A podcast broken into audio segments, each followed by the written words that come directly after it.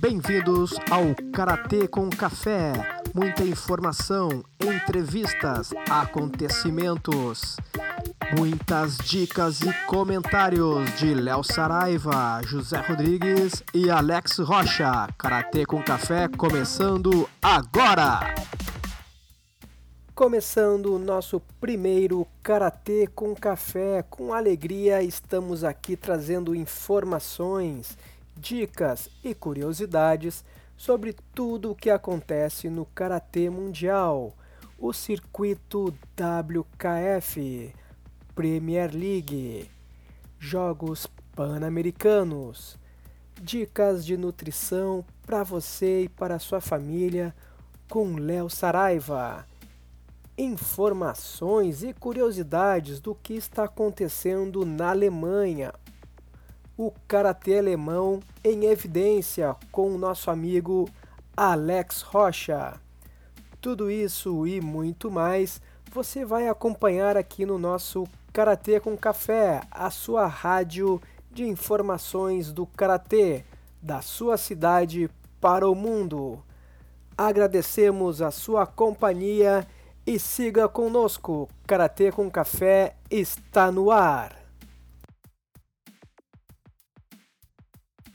Que, que vocês acham de a gente fazer esse podcast e, e divulgar nossas conversas para, quem sabe, para o resto do mundo?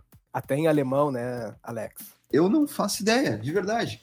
Porque isso, a exposição que isso vai ter, que isso pode chegar a ter. Não sei, o que, que tu acha, Saraiva? Qual, qual, qual é a tua expectativa? Ah, pensando no nível regional, daqui a pouco pode ser uma boa para para abrir a mente de, de, algumas pessoas na forma de pensar, uh, entender melhor, um pouco melhor a questão de, de, de, critérios, que eu acho que, é a gente vai discutir bastante aqui também, quando falar de, de a nível internacional. A nível nacional ficaria algo mais informativo, eu acho legal, porque eu não, não vi nada parecido assim. Tem o podcast do do, do Pinto lá, que é do Japão, mas ele fala muito mais da parte tradicional, né? O pessoal de Okinawa, ele viaja bastante para Okinawa. Tem poucos canais que falam do, do karatê, em geral, de acontecimentos do karatê. A grande maioria fala de técnicas, né? Falam sobre aplicação de, de bunkai ou técnicas de shiai, como dar um chute, como dar uma defesa, como movimentar. Mas comentar as coisas que nem acontecem no futebol, né? Tu olha uma partida de futebol, depois os comentaristas passam o dia inteiro, muitas vezes uma semana inteira, falando sobre um determinado acontecimento, um, um evento, um jogo.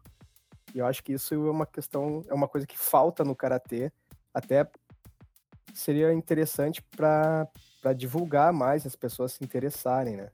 Acho que sim, acho que sim. É, os únicos, os únicos comentários que a gente tem é quando tem uma competição maior, que nem nos Jogos Pan-Americanos, ou ainda não tá na, nas Olimpíadas, mas quando tiver vai ter, mas geralmente são os comentários bem fracos. O até nos últimos jogos pegaram, se eu não me engano, um, um karateca da CBK mesmo, mas fora esses últimos era algo impressionante, né? A falta de qualidade dos comentários.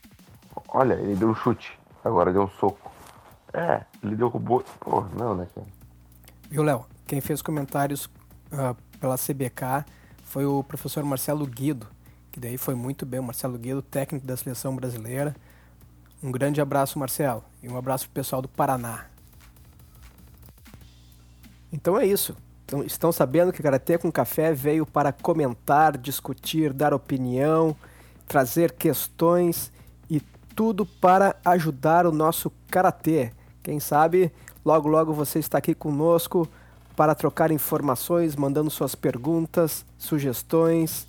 Karaté com Café volta logo, logo. Vamos aproveitar que nosso amigo Alex está morando na Alemanha, treinando em várias academias, em Berlim, Hamburgo, conhecendo vários mestres, estilos e características né, da, dos treinamentos alemães. Então, Alex, o que que tu pode nos dizer sobre o karatê na Alemanha, o que tu tá vendo, praticando, curiosidades, tudo contigo aí, Alex. Sobre o que eu já entendi da Alemanha. Porque a Alemanha eles eles têm o, a linhagem, né? O japonês que veio para cá é, uma, era completamente diferente do que foi pro Brasil.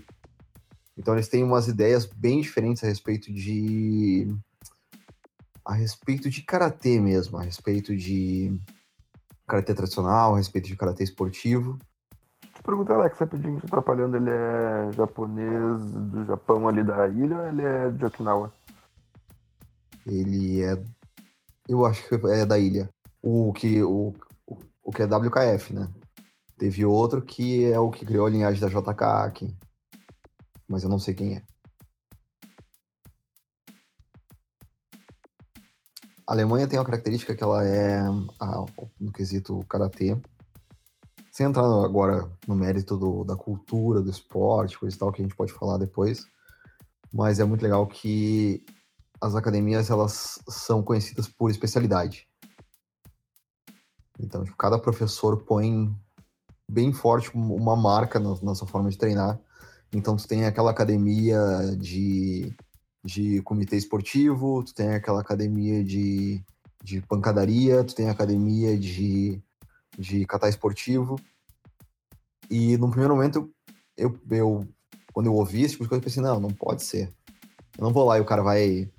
Eu, e o cara vai me passar, tipo, só catar, só comitê. E meio que acontece. Uh, eu treinei até agora com. Foram. Isso é muito interessante, eu treinei com três cestos dantes. É um plural difícil de fazer.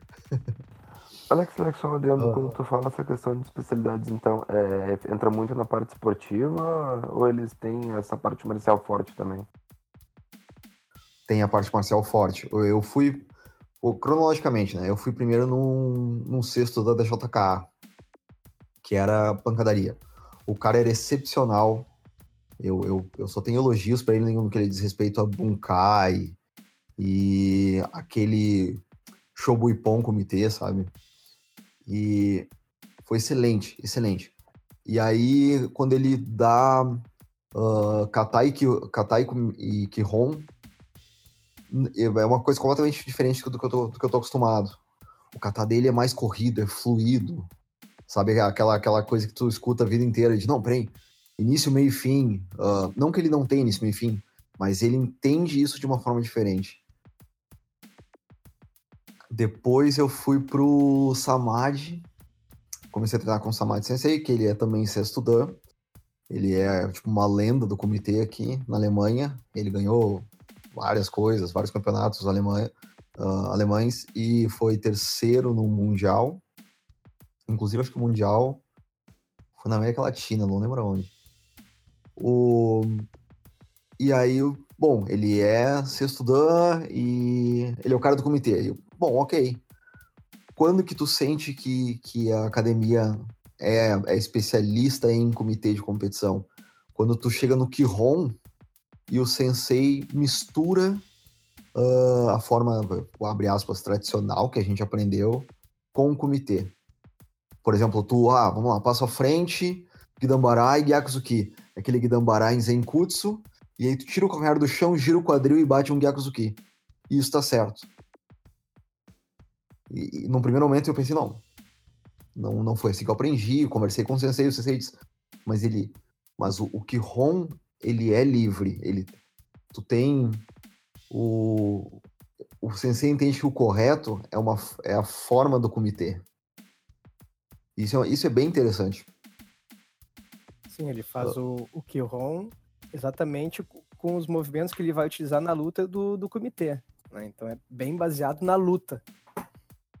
Sim, bem baseado na luta. E, e o mais interessante é, uh, ele treina os, os atletas, as faixas pretas deles, todos eles sabem sabem lutar, todos eles sabem uh, se virar no comitê. Isso é sensacional. E todos eles entendem fazem exames de faixa para faixa preta, para segundo, terceiro, quarto dan dessa forma. E as bancas aqui entendem, são alunos do SAMAD, então isso está correto. Isso é sensacional. Ah, interessante isso. Eles respeitam a característica e a individualidade da academia ou da escola, sem ficar pré-julgando, né? Sim. Não é porque tu vai treinar para um exame de Dan que tu tem que fazer os, o, Guidambarai e Gyakuzuki que nem o resto do, do país faz. Não. O professor ele imprime a visão dele do, do, do que é o Kihon, do que é o kata. Claro, eles aprendem da forma que a gente aprendeu, que todo mundo aprendeu. Ele, eu ouvi mais de uma vez. Não, tu, tu, tu tem razão, Alex, mas é, e o que eu vou falar, tipo assim, sem ter. Não, não tenham preconceitos, né? Quem quer que escute isso. Mas eu ouvi isso várias vezes. É, mas esse Kihon e esse Gyako que tu tá me, me, me mostrando é um Kihon e Gyako de, de faixa branca, de faixa colorida. Quando chega na faixa preta, ele é mais livre, ele é mais natural. É assim que ele me explicava o, o Gyako de, de comitê dentro do Kihon. Isso pode ser uma questão daquela que a gente entende a faixa preta como início, né? Tu aprende aquela forma, aquele molde até tu chegar na preta e aí tu tem o real início de entender como tu tá tem que fazer as coisas ou o karatê para si mesmo. Pegar até brincando um pouco a filosofia ali do, do Karate Kid. A o, a raiz, a raiz é o Miyagi, mas os galhos, no fim, quem se molda é o próprio Karateka. Acho que sim, acho, acho que é bem isso. Então eu, eu posso dizer que eu aprendi muito com o Samadhi. Foi. Eu, eu, eu ia três, quatro vezes por semana e eu acabava fazendo comitê três, quatro vezes por semana. uh, o que mais que é interessante? Bom, tem várias coisas interessantes do Samadhi, mas seguindo essa, essa linha, vim para Berlim. Em Berlim, uh, procurei dois professores, eu fui em duas indicações que eram caras. Eu, eu já tinha entendido que as academias iam ser especialistas, então eu perguntei: olha, vocês conhecem alguém que seja especialista em kata? E aí eu treinei com duas pessoas. Uh, primeiro eu fui num professor, eu não lembro o nome dele, que é um, é um, é um grande amigo do Samadhi. E muito, muito interessante. Eu, ok, eu gostaria de treinar, eu gostaria de conhecer e tinha em torno de 20 a 25 faixa preta. Isso é loucura. Eu, eu comento até hoje em cada academia assim: olha, um gachuco da onde eu venho tem menos faixa preta do que uma terça-feira aqui. ah, e show de, bola, show de bola. E e aí fiz o treino, o primeiro treino aqui. Uh, um monte de, de drills de, de, de comitê, uh, várias, muita repetição. Uh, foi muito legal. Depois eu fui para o Guido, que também é um faixa preta, um sexto dan. E o atual, o atual sensei do atual campeão alemão de kata e de alguns, alguns campeões também na faixa cadetes e júnior. E é muito interessante. Aí, como sentir uma, uma academia especialista em kata?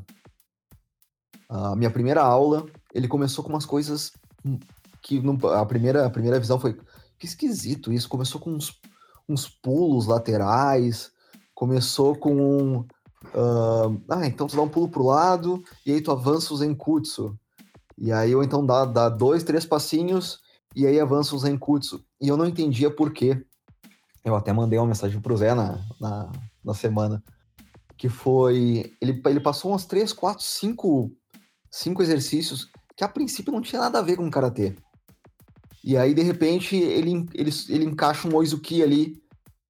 E, e de repente, todos os. Todas as, as, as drills que ele estava passando uh, fazia sentido. Ah, então essa drill é para eu aprender a girar o quadril, essa aqui é para eu aprender a soltar o ombro. E aí, Oizuki. E aí eu me senti naquele gif do cara explodindo a cabeça, sabe?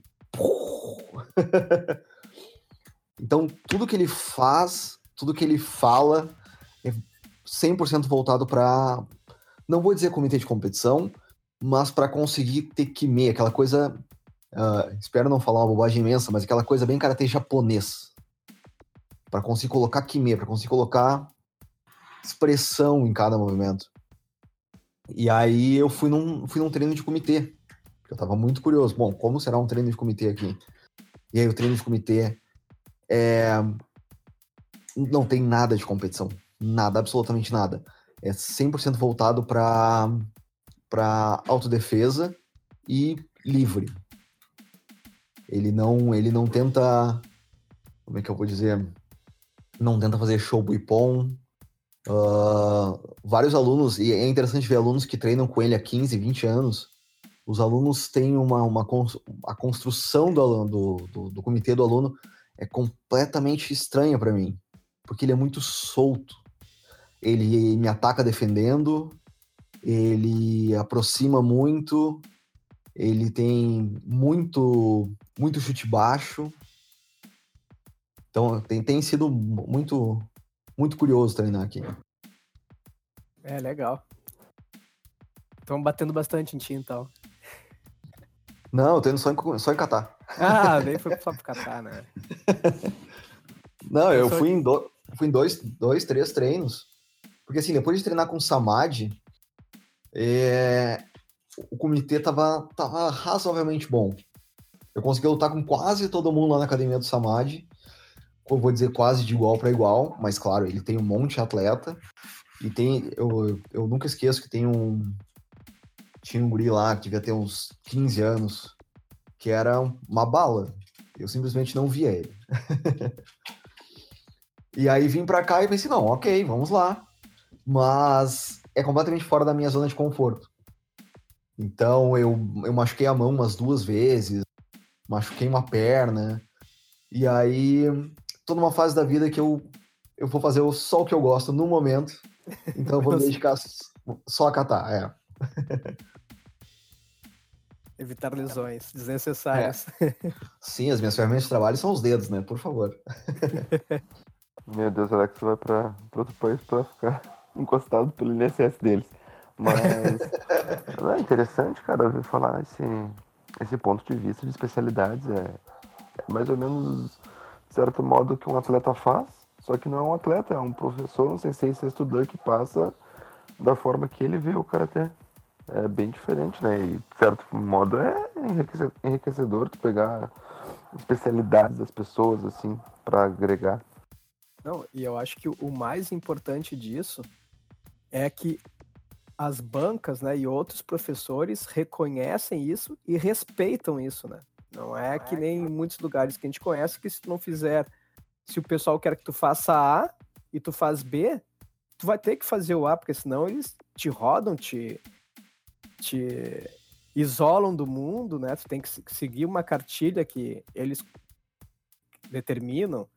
E essa, essa questão que o Alex falou, eu acho que é muito interessante e faz parte realmente do karatê. É uma questão de respeito, né? Tu respeita a individualidade, respeita a visão daquela pessoa e não, e não tem nenhuma. E não, não, não tem prejuízos, né, por tu escolher um caminho ou outro, né? Tudo é respeitado. Sim, acho que essa, é, essa é bem a visão.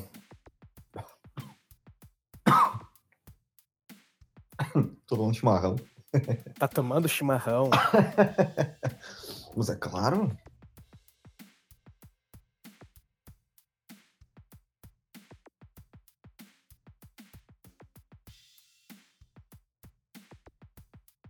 E, a, e aí, Saraiva, recomenda um, um chimarrão como café da manhã? Isso dá mais para nós aqui no Rio Grande do Sul, o que, que tu acha? Pessoal que muitas vezes a primeira coisa que toma no dia é o chimarrão. E como é que tu, como nutricionista, como é que tu, tu vê essa cultura? É, acordar e tomar um chimarrão não é um problema. O problema seria ficar só nele por muito tempo, né?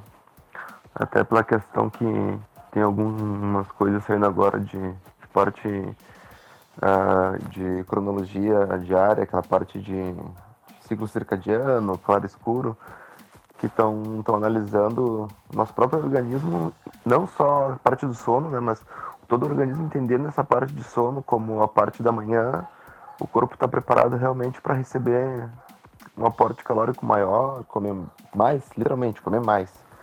E diminuindo isso durante o dia até a hora de dormir, por exemplo, não comer nada tão pesado de noite. Não pela questão de passar mal, mas pela própria parte de absorção mesmo. O corpo já ele já está desligando, então a, a secreção de, de ácido no estômago, de, de enzimas para fazer essa digestão são mais diminuídas. Então a parte da manhã O ideal é não ficar só no chimarrão, né? Bota o chimarrão se tu gosta de acordar, olhar o sol, sentar ali na frente da, da casa com uma bergamota aqui pra nós e. Mas depois tomar um café da manhã realmente mais reforçado, assim por se dizer. Claro que se tem pessoas que que tem uma rotina um pouco diferente, vamos dizer assim, pessoas que treinam, treinam à noite, aí a gente tem que fazer uma, uma mudança porque o corpo também se adapta a isso. E o ideal é tu conseguir fazer uma divisão com que tu, tu tenha uma alimentação boa também próximo ao horário de treino, principalmente quando a gente fala em carboidratos, né?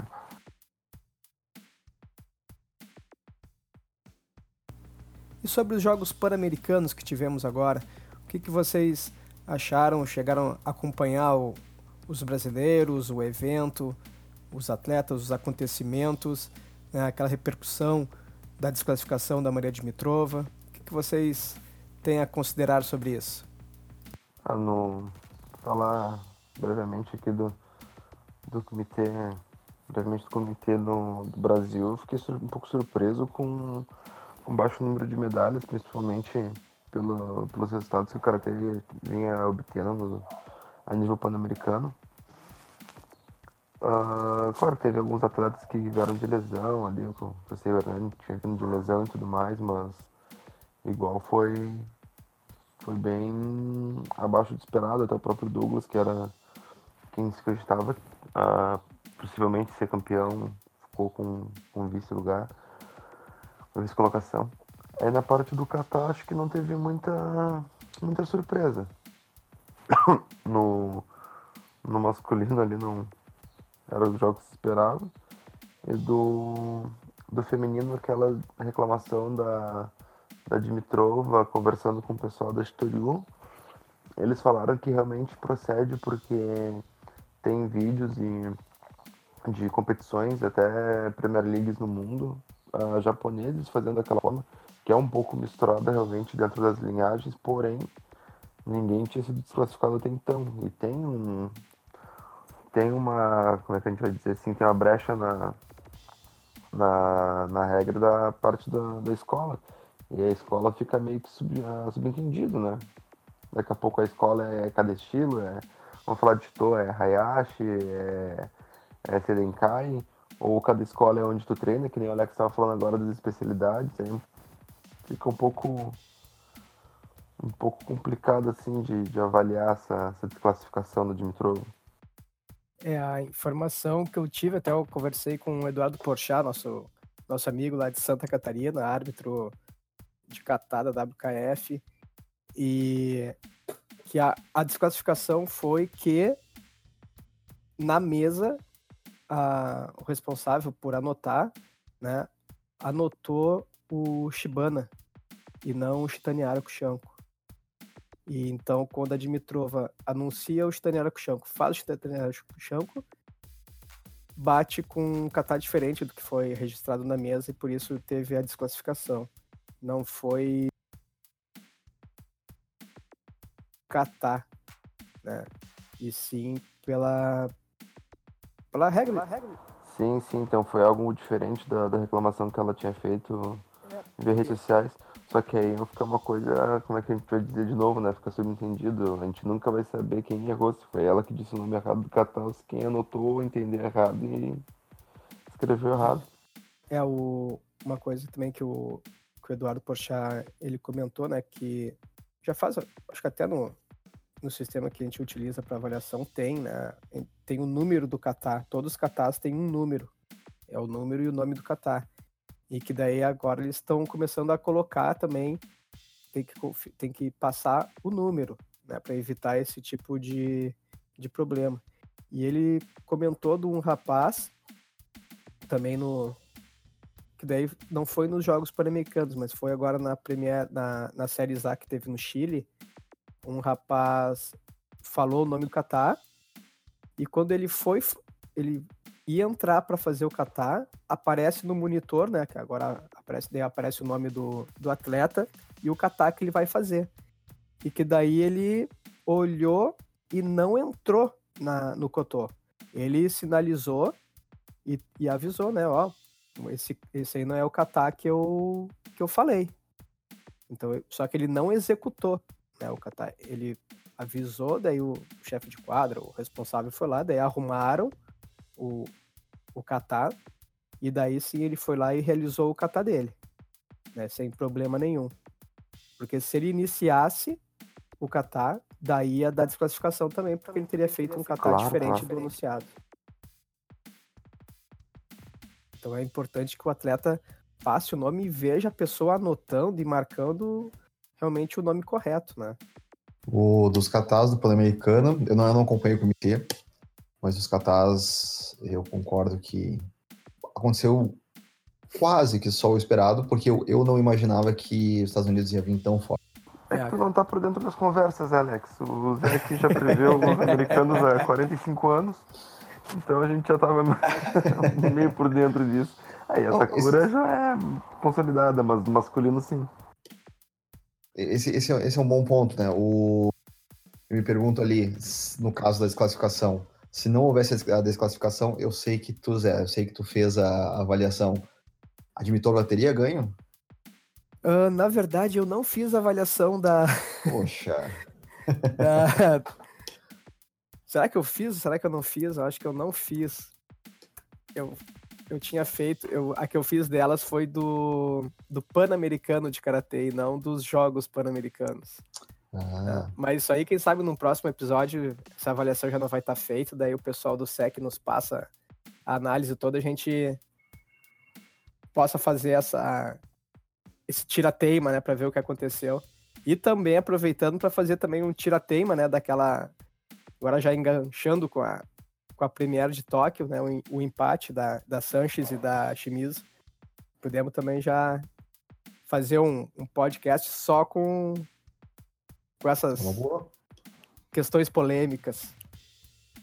E sobre o desempenho do Brasil no, nos Jogos Pan-Americanos, principalmente no, no Catar, o que, que vocês acharam? O karatê brasileiro no Catar, a nível internacional, a repercussão realmente é bem baixa, né? Já faz alguns anos aí que, que alguns atletas de destaque pararam ou já estão bem mais velhos e o pessoal novo que está vindo não está conseguindo ter resultado, não está conseguindo. O próprio Will, há alguns anos, ele conseguiu algumas medalhas no sul-americano individual, mas a gente não tem uma, uma, expectativa muito grande, a gente torce, mas a gente vê a, a, diferença de nível quando vai em competições nacionais dos nossos top atletas de Catar e vê que está bem abaixo do, do pessoal de fora, né? Aí eu não sei se isso é pela escola brasileira, pela falta de. Falta de. Me fugiu a palavra. O Alex tinha falado agora há pouco. De intercâmbio. Falta de intercâmbio uh, com, com outros países que treinam melhor, né? Material humano o Brasil tem, né? A gente sabe disso. Tem a, a questão da, da falta de, de, apoio, mas né, eu, consigo, eu não consigo entender essa discrepância que a gente tem, a dificuldade para conseguir resultados. Nada fora do, do esperado, no meu ponto de vista, o que aconteceu nesses jogos. E será que um intercâmbio maior, troca de informações e conviver com outros atletas e técnicos não seria uma, uma boa para o Karatê do Brasil?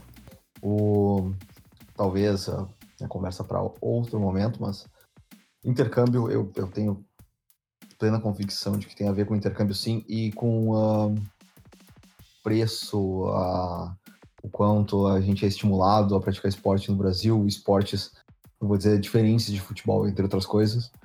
Mas só para dar um breve exemplo, uh, um curso de dois dias aqui com uh, três professores uh, sextos dan custa em torno de 40, 50 euros. São dois dias inteiros de, de treino. Eu lembro que, claro, tem todo o valor envolvido da viagem, mas eu lembro de um, um curso que aconteceu em São Paulo com um professor estrangeiro, um professor sueco, e que o preço era, era uma manhã, ou um dia, ou duas manhãs, uma coisa assim, e o preço era 500 reais. E isso é completamente inviável para a grande maioria dos, dos atletas brasileiros. Sim, tem até a parte da questão do, do que se recebe, né? O um salário médio, médio aí na Alemanha, Alex, tá quanto, sabe dizer? O mínimo, no caso? Eu acho que o salário mínimo aqui tá Eu acho que é 500 euros, acho. É, aí eu penso assim, eu não, não vou entrar na critério questão de alimentação e custo de vida, mas de 500 euros tu vai pensar é 10% do salário um curso desses. Aqui no Brasil, 500 reais é mais do que metade do salário. Então, em valor oh. agregado mesmo no final, é, é muito, muito, muito mais caro aqui no Brasil. Chega a ser 10 vezes mais. As minhas fontes aqui, leia-se a minha esposa.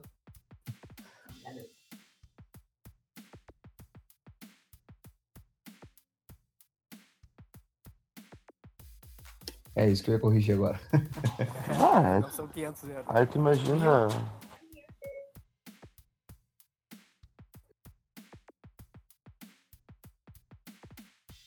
Cinco por cento. Cinco por cento.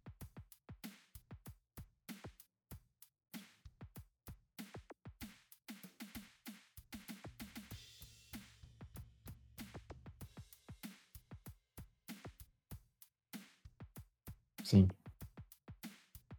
50% de um salário. É, não, tu para para pensar na questão de valor agregado, o curso na Alemanha, o curso no Brasil, ele é 100%, 100%. Pensar num cálculo rápido, é uma é 50%, outra é 5%, não, não é nem 50%, é, é 100%, é muito mais. É muito mais, cara, é absurdo.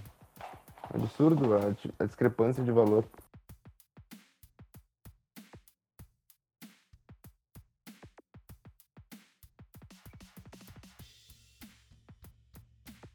Sim. é... Claro, claro. Sim, até a questão, assim, se tu vai pensar no valor, né? O, o, o ministrante sueco para vinda daí para o Brasil tem toda uma questão de custo de passagem aérea, hospedagem e tudo mais. Na Europa tu pega um trem e tu tá ali. Sim. Mas esse é um dos problemas que torna tão, tão caro aqui para nós, né?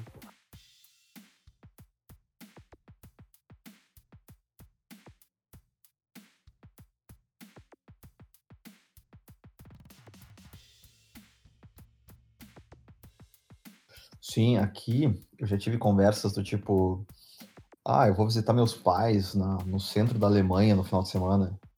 E eu perguntei, tá, quanto tempo até lá? Ele, ah, umas duas horas de trem. E aí eu fiz uma careta e ele, ah, por quê? Quanto tempo até o centro do Brasil? Ah, de ônibus dá umas 36 horas mais ou menos. Fora o risco de furar entre os pneus e estar ali te assaltarem, né? Mas falando isso, isso é coisa parte.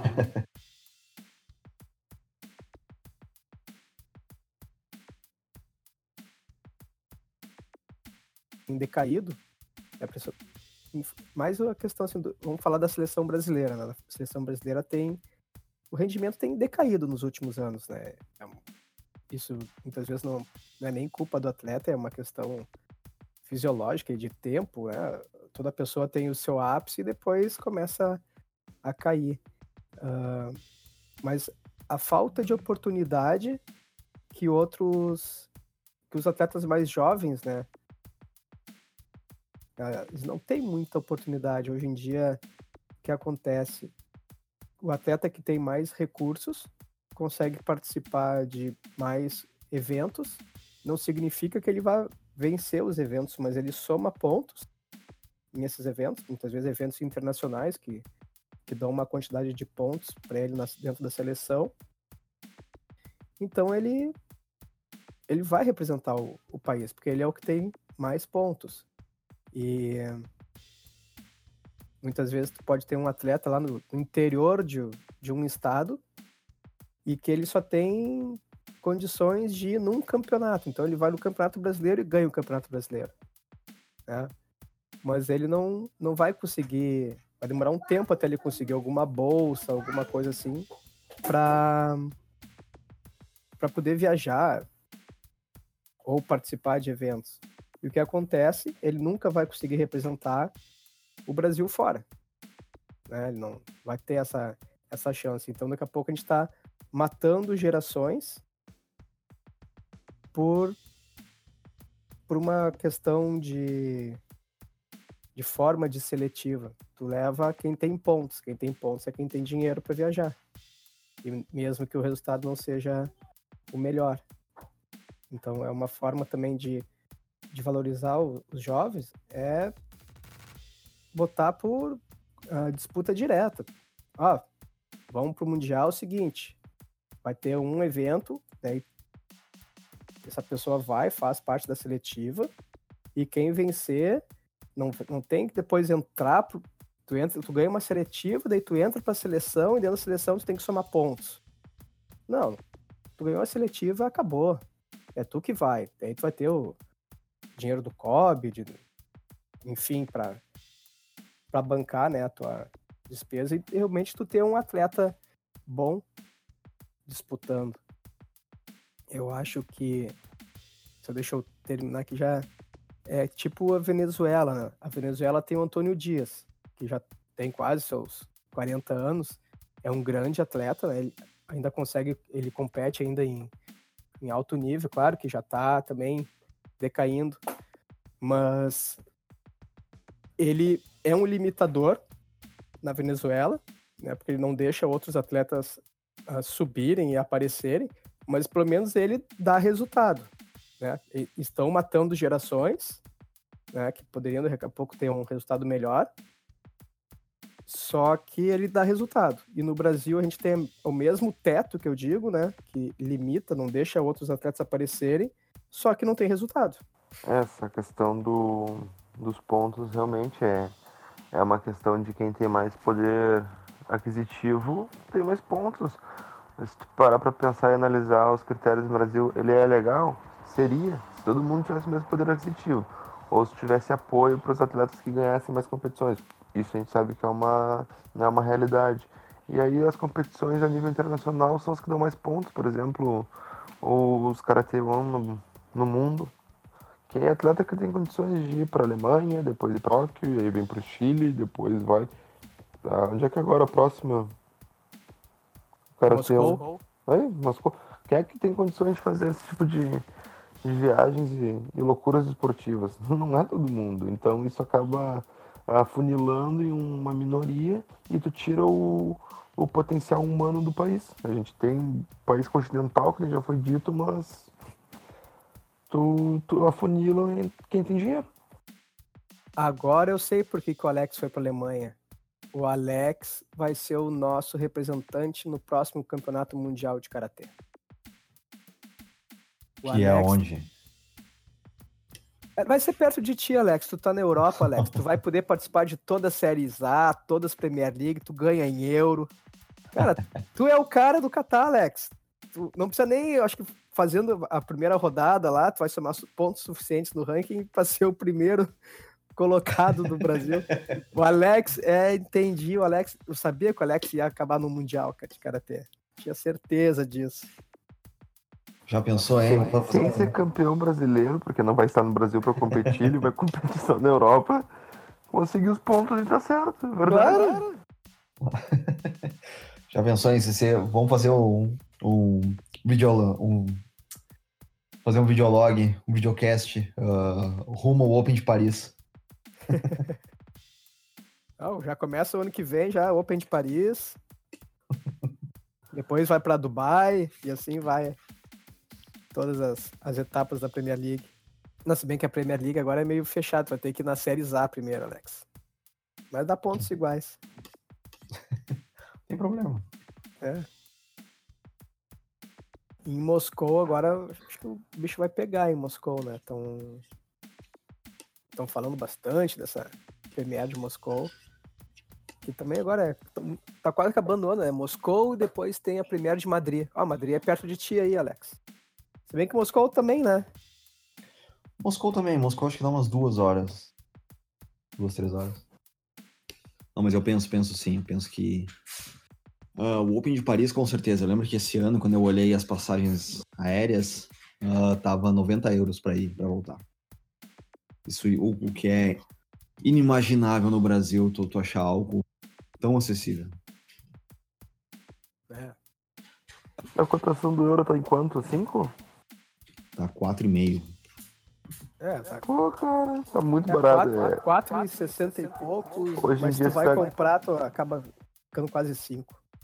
Hoje em dia você pega uma, uma passagem de volta de São Paulo pra esse valor. E olha lá. uma imagem, uma transmissão do, dos eventos do Karatê. Vamos resolver isso com o Alex. O Alex agora vai em todas as Premier League, daí já vai fazer umas imagens legais para nós. Vamos já iniciar nossa vaquinha para minha câmera profissional, né? Vamos, vamos.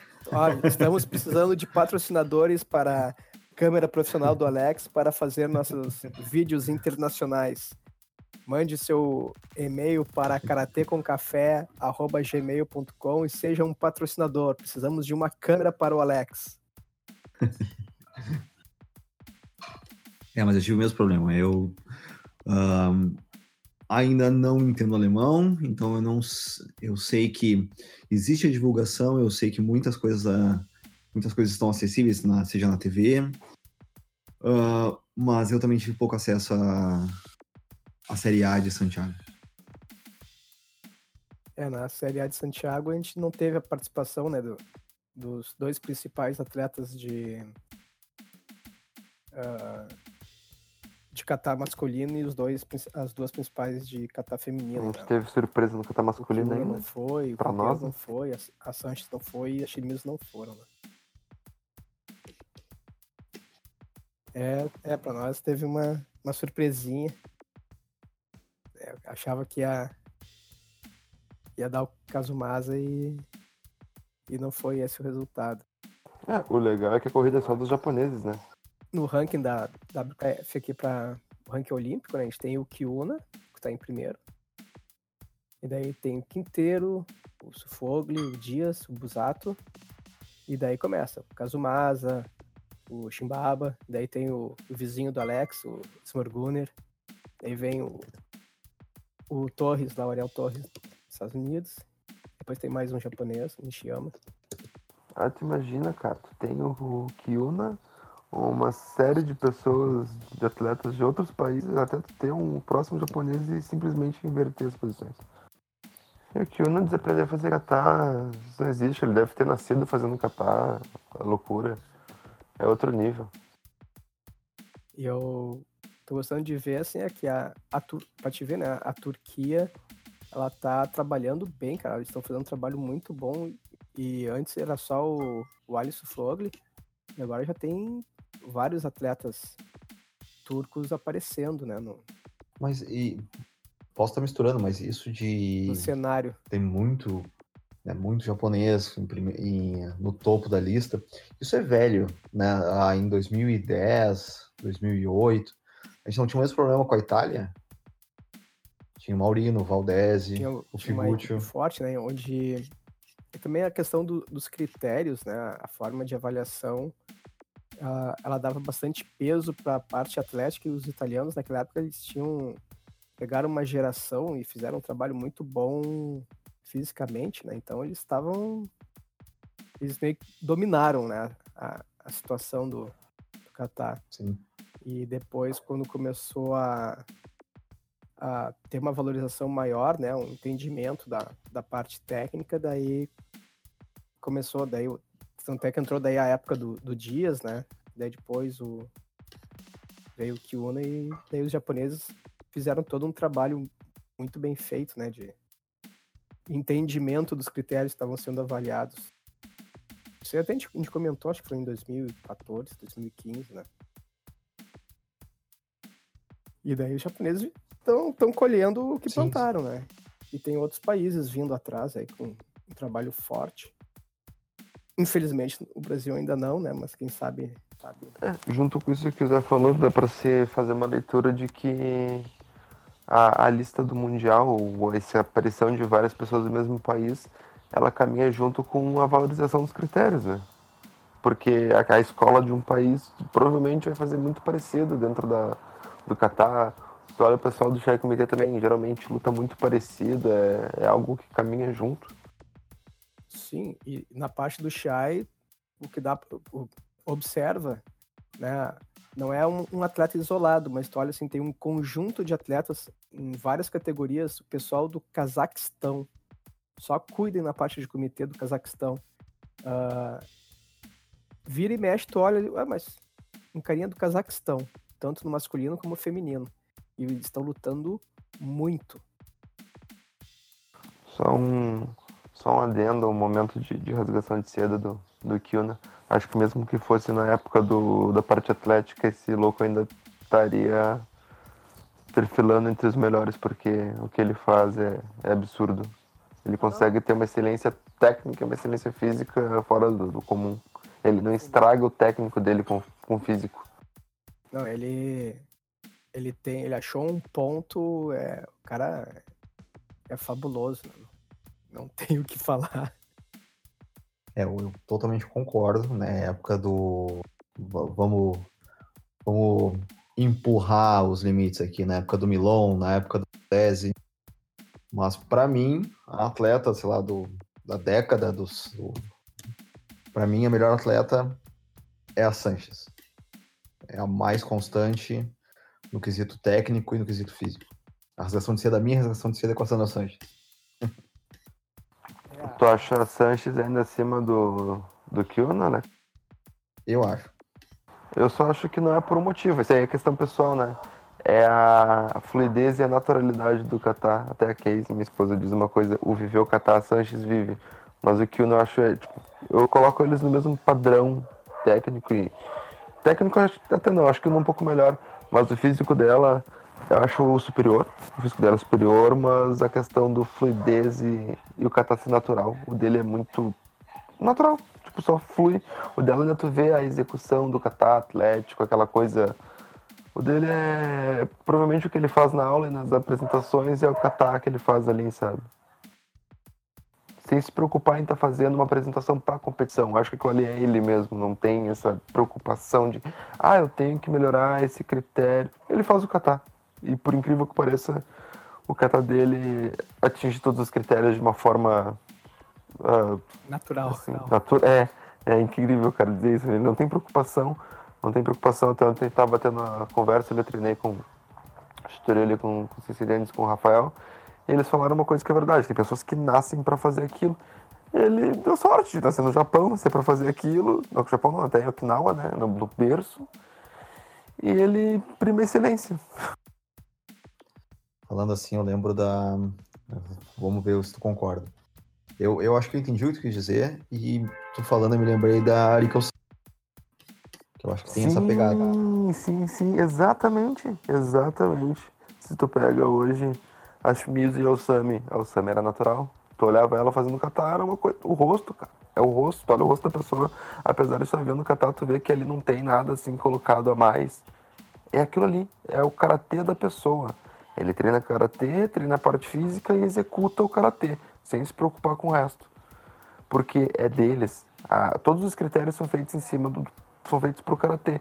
E eles fazem tão naturalmente o karatê que eles não se preocupam em treinar os critérios e o kata sai de forma simples, sai uma, uma coisa fluida, não, não tem essa robotização. Se tu pegar os europeus, todas as gerações de europeus, eu não lembro. Eu sempre gostei muito, vocês sabem, pela parte física. Mas o que acontece? Hoje os japoneses conseguiram imprimir a parte física dos europeus e fazem com uma técnica muito melhor.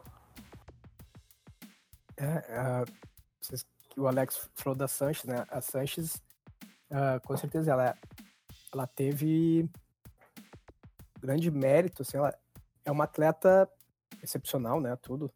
Uh, mas ela teve, fez um sacrifício né, físico e, e, disciplinar e tudo para chegar no nível que ela que ela tá hoje.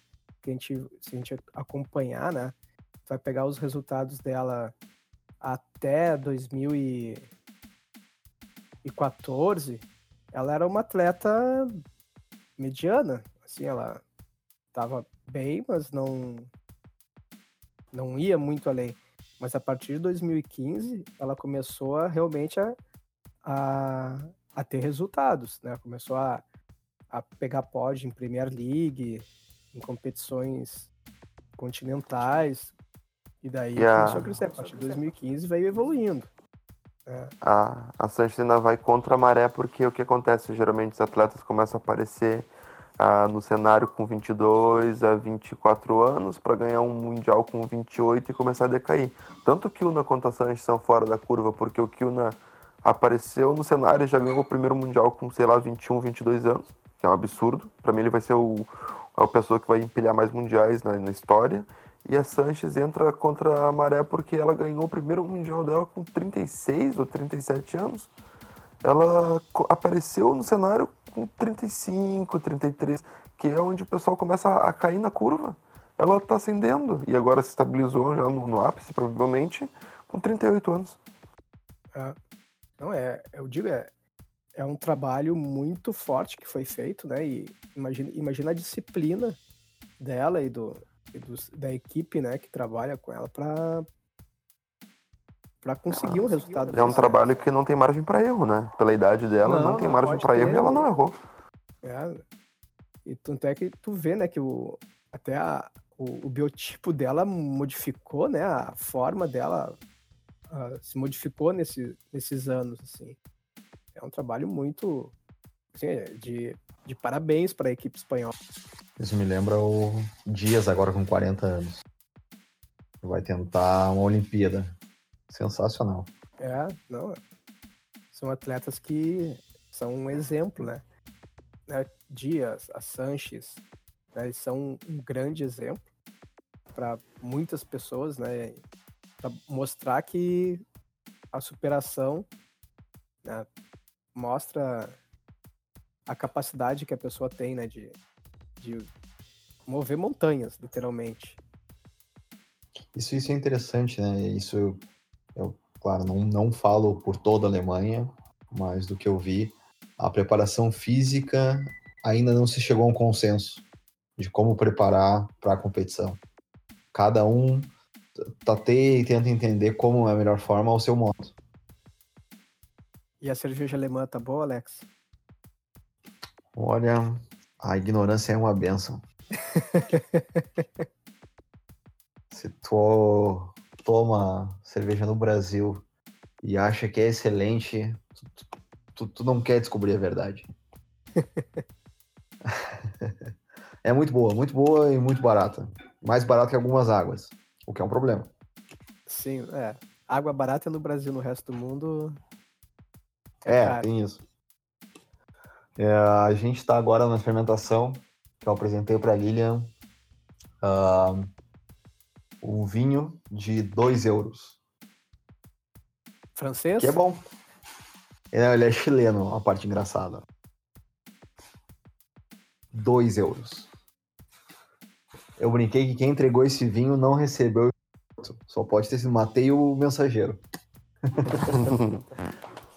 Olha, tu viu que parece que o Torres chegou a ter uma nota 26 aqui, só mudando de assunto rapidinho. O, o Torres chegou a ter uma nota 26.66, eu acho, 26.60 alguma coisa aqui no Chile.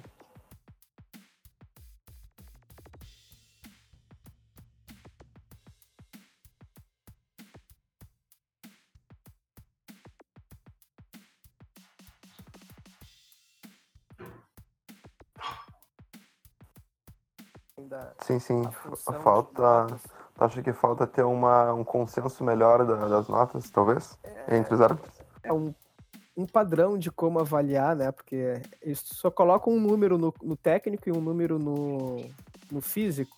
Só que nós temos. A WPF utiliza sete critérios técnicos e três físicos. Como é que tu vai mensurar?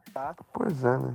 a, a força vale mais do que a a velocidade, a base vale mais do que a respiração? Como é que tu vai mensurar podia, isso? Podia ser que nem o sistema SEC, né? Ser, ser mais aberta a planilha e. É, isso Pô, Tem um telão, né, cara? Abre, abre as notas ali, mostra o que é cada coisa para as pessoas saberem. É, só que daí é. Bom, é só baixar o aplicativo lá do WKF Grade no, no iTunes que tu vai ter essa opção de, de marcar todos os critérios. Não, Alex, não tá combinado. e. Não, porque se tu pegar round a round, tu vai ver que tem um, uma discrepância de, de valores, né? Do, de uma quadra para outra varia muito. E daqui a pouco, se, se eles avaliam a performance de um atleta, tu sabe que um atleta. Tu não tem como fazer um catar muito bom e um catar ruim ou todos são muito bons com suas variações, ou todos são ruins com algumas variações, conforme a preferência ou característica do atleta e do Qatar. Mas não tem como um cara tirar 23 na rodada e 27 na outra. Não... sabe? Só se teve. Ah, o cara tropeçou, né? Coisas assim. Mas se o cara manteve um padrão, não tem como. E daqui a pouco tu, tu olha um atleta que numa rodada tirou 26 e na outra ficou com 23, 24. O próprio Torres, cara, eu vi que as notas dele, uma foi 26 e outra 23. Né? É, não. Acabou de falar, eu vi que agora, eu tô olhando o blog dele aqui agora. O vlog, no caso, e apareceu ali. O 26 em um e 23 no outro. É, sabe? Só se acontece algo excepcional, mas se, senão não tem como ter uma variação dessas. É. Eu não aceito. Eu não aceito. é, o que pode acontecer daqui a pouco, né? Que é uma coisa assim, vamos dizer, do próprio atleta, vamos dizer do atleta. Uh, eu falar. Vamos falar de Shotokan e inserir. O cara vai lá e começa a fazer o Sansai, tá? Ou, ou já tá especialista no Sansai e um, e um cara, cara tá mais, mais tradicional, assim, um Goju, por exemplo e o cara faz o Sansai muito melhor, ou faz o Goju muito melhor e tem discrepância das notas. Nesse pessoal tudo isso pode acontecer por uma diversidade de estilos, né? Que nem os katas que o, que o Kyuna faz lá, os melhores dele, que são o Reiryu, são completamente diferentes da, da linha Shitokai. Então pode, pode acontecer algo assim daqui a pouco, né? Mas, é. É uma coisa assim que tem que ser analisada mais é, criteriosamente é a função do árbitro mesmo, não tanto do atleta.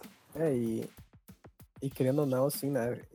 Eventos aqui na América, a maioria da, da arbitragem acaba sendo pan-americana, então existe aquela o bairrismo. Tu ah, sim, sempre sim, vai sim, dar um, claro. um, pontinho a mais para quem tu conhece. Então tu vai ver que atletas uh, do continente americano normalmente uh, tiveram notas maiores do que teriam normalmente em competições na Europa, né? E... Ah, nós vimos aqui na Primeira Liga do Brasil, quando a gente foi, uma bizarrice acontecendo, né? Ah, sim. Uma bandeira levantando para um atleta nacional aqui contra Santos, se eu não me engano, foi tipo o único árbitro que, que, fez aquilo. Cara, e depois foi nos falado, né? Pá, o que, que tal pessoa tá fazendo? É, não sei. É, tem, são isso, coisas isso que é... infelizmente acontecem, né? Então. Não, todos conta... Eh, sempre me senti ofendido, assim, todos nós já competimos bastante e a gente já aconteceu bastante até com a gente, eu tenho certeza. Contigo, Saraiva contigo, Zé.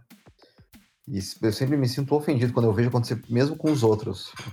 É claramente é, é subjetivo. É, eu conheço essa pessoa, eu já vi outros campeonatos da pessoa, ele é meu amigo.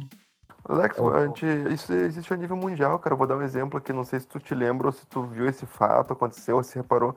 Se eu não me engano, o primeiro mundial que o que o Dias chegou na final foi 2008, ele ainda perdeu 2008, se eu não me engano, contra o, o Valdesse.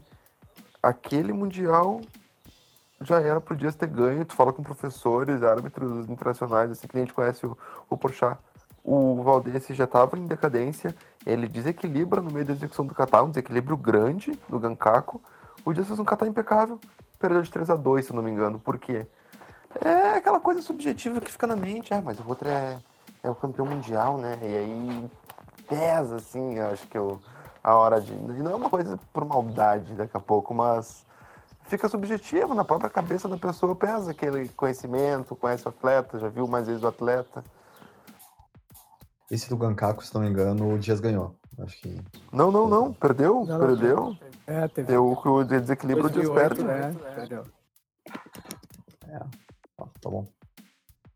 E... Ele quase ganhou, mas perdeu. É. É, foi bem forte, né? Desequilíbrio e mesmo assim o Valdez ganhou naquela. E. Uh, falei, Zé, falei. Não, e tem. E tem muita pressão sobre a arbitragem, né? Porque na verdade, o árbitro fora, a gente acha que, que não, mas o árbitro praticamente paga tudo. A WPF não, até onde eu sei, né? Ela não, não paga arbitragem.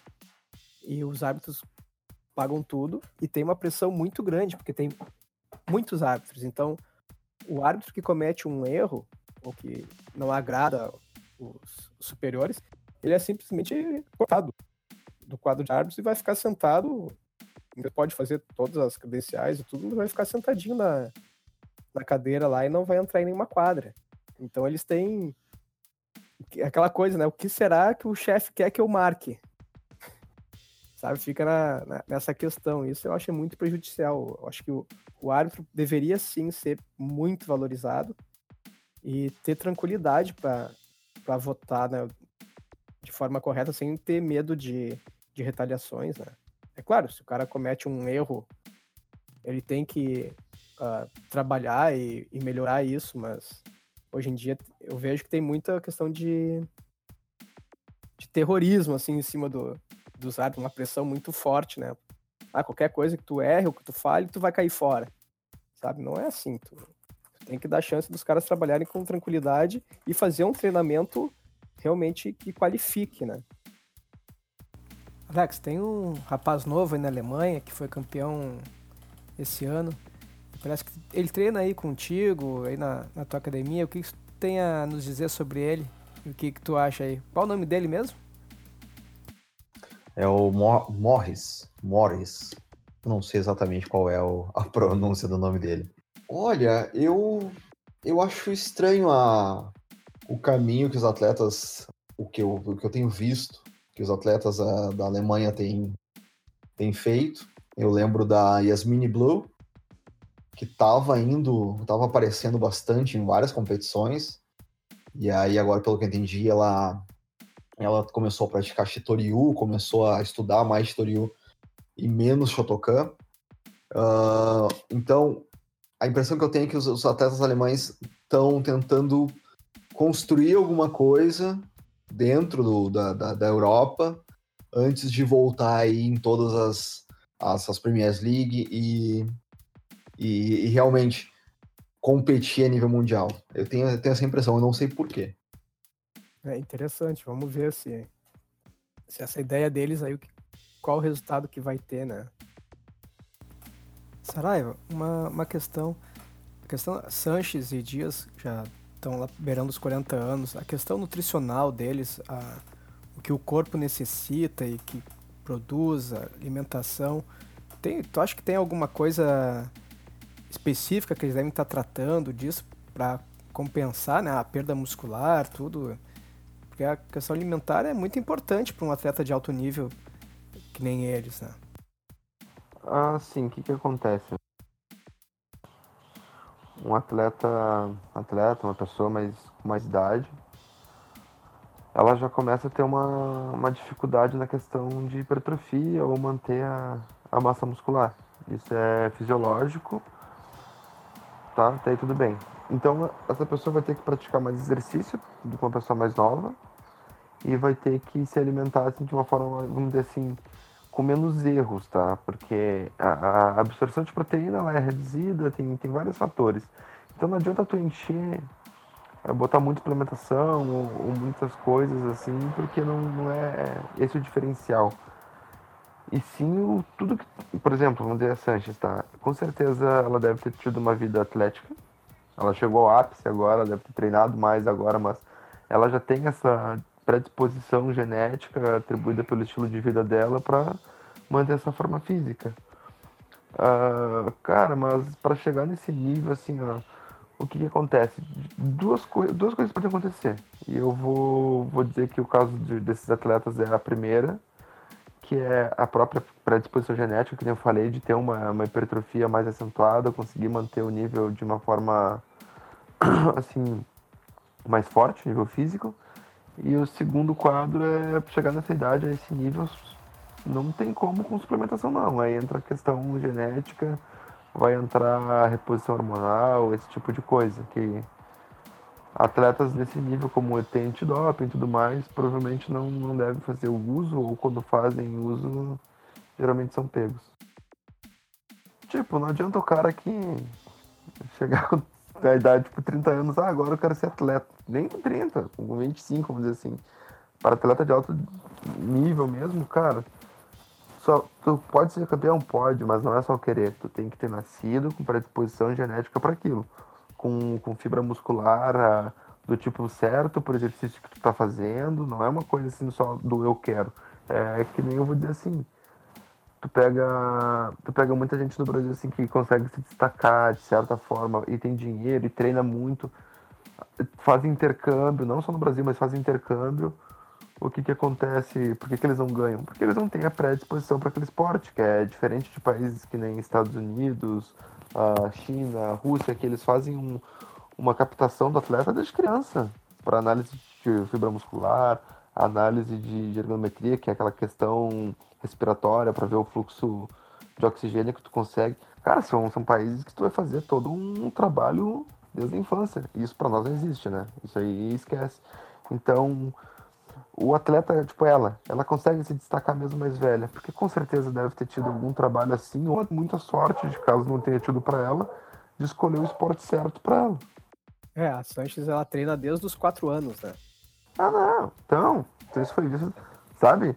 Que nem eu disse, mesmo que mesmo que não tenham sido feita uma pré-seleção, ah, colocaram ela no karatê, ela gostou, ela nasceu para isso. Não basta uma, uma menina olhar hoje assim, ah, eu quero ser igual a ela, cara. Se tu não nasceu com biotipo, tu pode treinar de uma maneira excelente, tu pode fazer uma dieta de uma maneira excelente, tu vai ser um, excelente atleta, mas tu nunca vai ser campeão mundial, tu nunca vai ser uma, uma Sandra Sanches, sabe? Talvez em outro esporte, não naquele ali. Tu pode fazer isso tudo para outro. Todo mundo nasce com potencial campeão. Só que tem que ver para qual esporte que tu nasceu, né? E aí tu tem que fazer toda uma pesquisa, entende? É, são coisas que estão além do, do simples querer e da. É uma questão muito mais uh, científica, vamos dizer assim. Isso me lembra uma. Eu não vou lembrar o nome do treinador, mas a frase dele ele é do autismo ele treina atletas para fazer 100 metros rasos. E aí ele falou a seguinte frase, que ele consegue, uh, ele consegue te deixar mais rápido, mas ele não consegue te fazer rápido. Então tu tem que nascer para 100 metros rasos. Ele consegue passar um treino que te deixe mais rápido. Mas a menos que tu não, que tu não tenha, a menos que tu tenha nascido para aquilo, tu não vai necessariamente ser um campeão mundial. Quer, quer ver um exemplo? vou dar um exemplo assim, bem tranquilo para vocês. Já viram algum atleta campeão mundial de catar ou um grande atleta de catar com mais de 1,90m? Ou mais Não. de 1,85m, vou dizer assim, tipo, o, o Valdez, ele tá beirando isso talvez, mas algum tão alto? Não, a maioria tem uns 70, 75. Se muito, não. Então, assim, para finalizar essa questão da parte nutricional, né, suplementar, cara, tem que tem que fazer sim todo um preparo diferenciado para uma pessoa mais com mais idade, por mais que ela tenha treinado a vida toda, porque tem essa dificuldade no ganho de o ganho e manutenção de massa muscular, ou seja, também tipo ganho e manutenção de, de desempenho atlético, tá?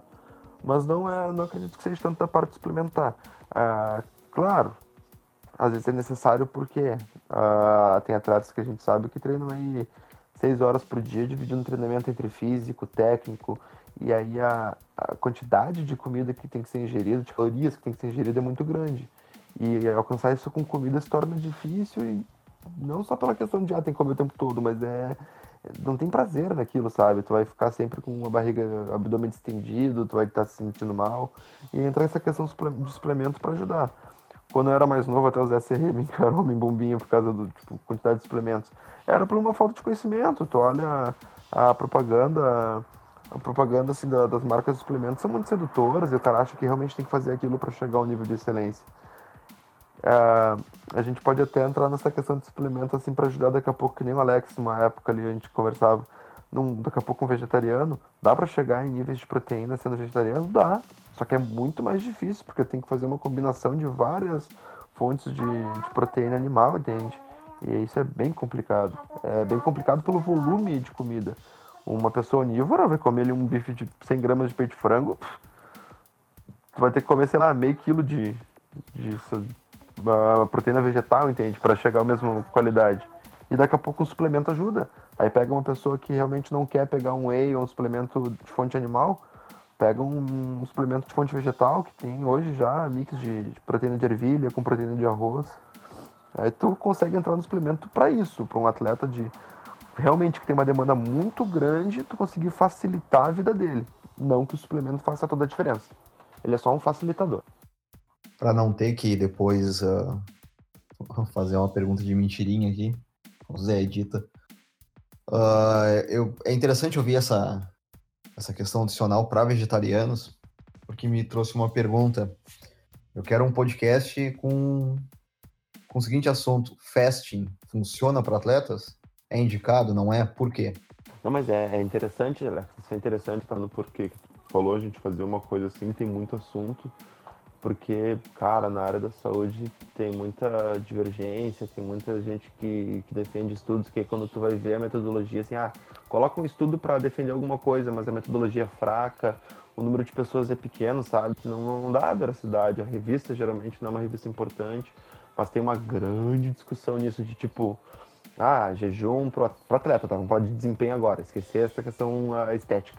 Ah, jejum dá certo, não dá certo, tu comer mais carboidrato dá certo, não dá certo. Cara, tem, tem uma discussão muito grande, até tenho algumas ideias ali, eu tenho o meu Instagram, não sei se tu acompanha, Zé, eu sei que de vez em quando olha algumas coisas, mas eu sou bem cético, assim, sádico nessa questão de, cara, tem seitas, existem seitas do low carb, só low carb é, vai salvar a tua alma para ir pro céu, seitas do, do jejum intermitente, se não faz jejum intermitente nada vai dar certo, sabe? Tipo, e não é assim, cara, não é assim que funciona, porque que nem eu tava falando da questão uh, fisiológica, isso é muito individual para as pessoas. Às vezes a gente faz um, um, podcast mais sobre isso porque é, é muita coisa para se falar.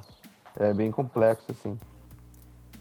E encerramos por aqui o nosso primeiro podcast. Muito obrigado pela audiência de todos vocês, pelo apoio.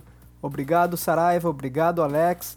E nos encontramos no segundo podcast com muitas informações e dicas e os comentários do nosso trio. Obrigado, pessoal. Karatê com Café termina aqui e até o segundo episódio. Abraço! Os!